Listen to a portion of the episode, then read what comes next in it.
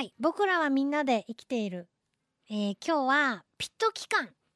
これはね誰が持っとるのかっていうと蛇の仲間のみんなが持ってるわけじゃなくて一部の蛇が持っとる期間なんですよね。あのねあったらいいなぁと思うすごい能力だと思うんですけどあのー犬が鼻がいい耳がいいっていうのは皆さんもよくご存知だと思います。なんでわかると？って例えば警察犬とかもそうだけどえなんでわかると匂いがなん匂いをまるで見ているかのように追跡したり物を探し出したりねしますよね。本当に羨ましくなるんですけど目が悪いまあ私にとってですね視力が非常に弱いのであのま夜とかね暗いとこ行くと本当何も見えなくなっちゃうんですけどそういう時にこの期間があるといいなと思うのがこの蛇のピット期間なんですよね。えー、どういう期間かというとまあ熱センサーなんですよね。皆さんも今までこうテレビとかでもご覧になったことがあるかもしれませんけど熱センサーでどんな蛇が持ってるかっていうとこれも限られていてボアボア科のボアそれからニシキヘビの仲間鎖ヘビ、えー、マムシの仲間ですね。が持ってると。例外もあるんですけど。でその期間がある場所も種類によって、えー、いろいろ異なっていて、えー、ニシキヘビは人間でいうと上唇のところらへんのにあって、えー、マムシとかだとガラガラヘビとかね鎖ヘビの仲間はあの鼻の穴と目の間のちょっと下らへんとかそんなとこにあるんですね。でどういうものかっていうとえー、なんとね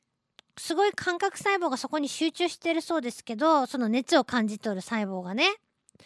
えー、その精度は数十センチ離れたものの温度の変化を0.1度単位で知ることができるっちゅうで。えー、数十センチよ。10センチでもびっくりやけど、あ、10センチならね。でも0.1度単位ですからね。えー、何十センチも離れててそんなことができると。で実はねその前はその熱の変化とか熱を感じる期間だと、えー、考えられていたそうですが最近の研究で感じるというよりはどうも赤外線カメラのように映像で見えて映像化して見えてるんじゃないかというふうに考えられるようになっていると。でその期間が左右対称についているということは距離も測定してるんじゃないかというふうに言われるようになってるそうです。なんで真っ暗な洞窟だろうが暗闇の中もう夜のね真っ暗闇の中だろうが獲物をキャッチすることができるんじゃということなんですね。ってことはですよ暗闇で活動するわけですから夜行性のヘビでかつ、えー、視力がそんな良くない視覚があまり発達していないヘビがこのピット期間を持ってる。っていうことはまあ夜ね見通しが悪くても、えー、体温がある程度一定に保たれているち、まあ、小型の哺乳動物とかねそういう獲物になる生き物を見つけるのにとても役に立ってんですよ。っていうことなんですね。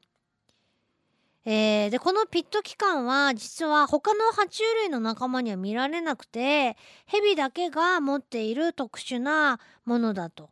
いうことなんですね。えー、これなんでかっていうとヘビがそのかつてあった手足を、えー、地面の中とかそういうこうニョロニョロした動きの方が適した環境で適応していく中で、えー、まあ地面の中はもともとが真っ暗なんで一度かつて視力を失っていた時代があったんじゃないかと考えられてるんだそうですよ。でその時にあのー、見えないけどセンサーやっぱいりますからその時に発達した器官じゃないかということなんですね。うんでまたあ地底からあ表に地上に帰ってきてまたあ視力が若干回復したけども、えー、ピット期間も便利なんでそのまま使ってるっていう風に考えられてるそうです。ねえすげえな。本当かなうん。で、あのその内部はどうなってるかっていうと、0.01ミリの膜が張ってるって、ピット器官の中は。これがね、えー赤外線、えーの強さとか方向を感じ取ってるそうなんですね。で、蛇の目のレンズは赤外線の反対の紫外線を吸収して眩しさを感じにくくしてるそうなんです。で、物がよく見えるように黄色いんだそうです。わあ、ここら辺ちょっとわからんけど、まあ言うたらね、サングラス、黄色いレンズのサングラスかけてるような状態なんだそうですよ。で、まあ蛇の器官は、あの感覚器官優れているところはそれだけじゃないもんね。あと何？蛇といえばそうですよ。ベロチョロチョロチョロチョロって出してますよね。あれで匂い嗅いでれるわけですよ。ピット器官持ってる蛇はだからおもうね獲物の位置とかも正確に測れるし匂いも感じ取れるしですごいなぁと思うこんな器官があったら。でこれこの蛇から真似したわけじゃないとは思うけど私たちの周りでもこういうセンサーを持って働いているものがあります。なんだ？自動ドアとかライトとかねえー赤外線暗視装置のようなもの。これほら夜とか、えっと夜行性の動物とかを観察する時にこういうのね使ったりしてますよね、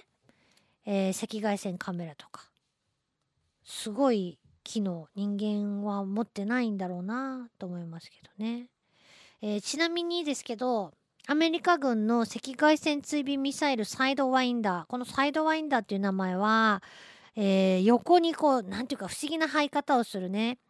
ガラガラヘビの仲間がいるんですけどサイドワインドするんですよ動きがねそのヘビから名前取ったんだそうですよ。ということで、えーもうこのピット期間があるのであの本当ただそれがねピット期間が動物を見つけてるんじゃなくて体温のあるものを見つけるわけですよね。なのでよくテレビとかの実験では風船の中にお湯を入れて、えーそのピット器官を持っているヘビの前に、えーぶら下げるとヘビはあの温度がほら30度以上3 5 6度とかあると、えーあなんか獲物がいると思ってバクって噛みついて風船がバーンって割れるっていうような実験皆さんも見たことあると思いますけどね。だから食べられるものを探している獲物動物を探してるわけじゃなくて温度の高いものを探してるわけですよね。そういう動きもあるもの。ね。ってことであの何が言いたいかというと羨ましかっていう話でした。僕らみんなで生きているでした。Love FM Podcast. Love FM のホームページではポッドキャストを配信中。あの時聞き逃したあのコーナー。気になる DJ たちの裏話。ここだけのスペシャルプログラムなどなど続々更新中です。現在配信中のタイトルはこちら。Words around the world. 僕らはみんなで生きてる。Busan Hotline. Music Primary for Podcast 君が世界を変えていく。 Happiness Controllerオーディオプレイヤーを使えばいつでもどこでもラブ f m が楽しめます。私もピクニックの時にはいつも聞いてるんですよ。Love FM Podcast. ちなみに私はハピネスコントローラーを担当してます。聞いてね